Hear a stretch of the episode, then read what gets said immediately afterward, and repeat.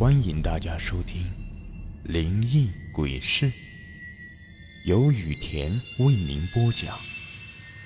最后提醒大家一句：小心身后。身后。这个故事的名字叫《一剪梅》。前一阵子，张小开感觉特别郁闷，因为楼上搬来的新邻居。不知道在搞什么鬼，大白天的总在家里又唱又跳的，整得他想睡个觉都难。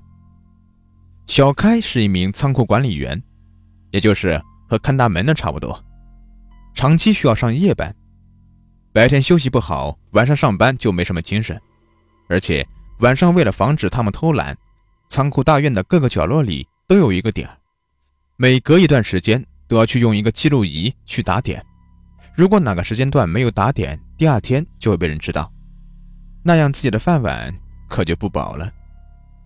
在隐忍了一段时间之后，小开终于忍无可忍了，便跑到楼上去找那位扰民的邻居去理论。大晚上的敲人家的门，自然不合适。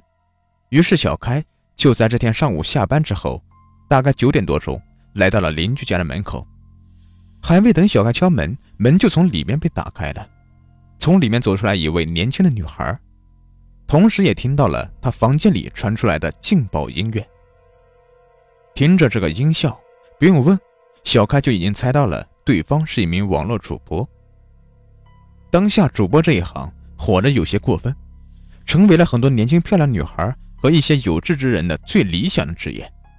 因为这一行相比之下来钱比较快，劳动量也不算很大。据说有位主播开播的时候，只要往那一坐，就有二十来万人观看刷礼物，这个最起码露脸了。还有一个更离谱，全程就露一双穿着丝袜的双腿，也有几十万人在看。真不知道这些人呢为何这么闲呢？也有人说，主播都是见光死，在视频前通过简单的化妆或者一些美颜滤镜之类的先进设备，一个个看起来都是青春靓丽。就算是一位丑陋的大妈，也能够照出十八岁的效果，看起来楚楚动人，让人心动不已。不过眼前这位算是比较表里如一的了，很显然是刚刚起床，身上穿着可爱的卡通睡衣，没有打理的长发乱得像个鸡窝一样，一副睡眼朦胧的样子。但是即便如此，依旧无法掩盖她那青春靓丽的面孔，而且还是。不施粉黛的纯素颜。女孩看着呆愣在自己面前的小开，伸出手来，在他面前晃了晃，问道：“请问您有什么事吗？”“没没没有。”“不不不不，有有有有有。”“那个，你是新搬来的吧？我是住在你家楼下的邻居，我叫张小开。以后我们楼上楼下住着，有事您尽管开口啊。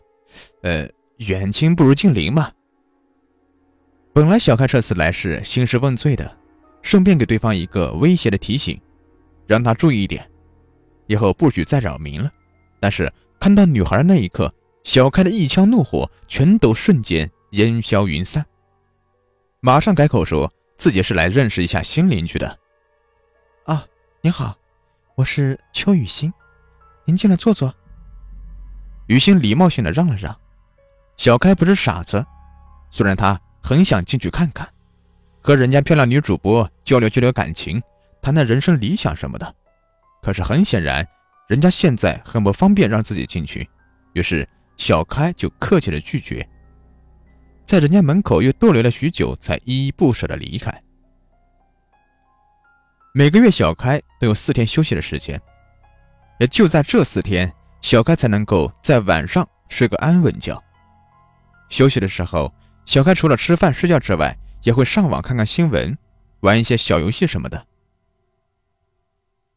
楼上传来的清晰音乐声，让小开没有心情再看自己的动画片。前几天，小开也打听过，女孩是在一家叫做“第六门”的网站做直播的，昵称叫什么“没馅没褶的肉包子”，那不就是个馒头吗？小开好奇的登录那个网站，果然看到了这个馒头。不对，是看到了那个没馅没褶的肉包子。点进去之后，马上被现场的火爆气氛给惊呆了。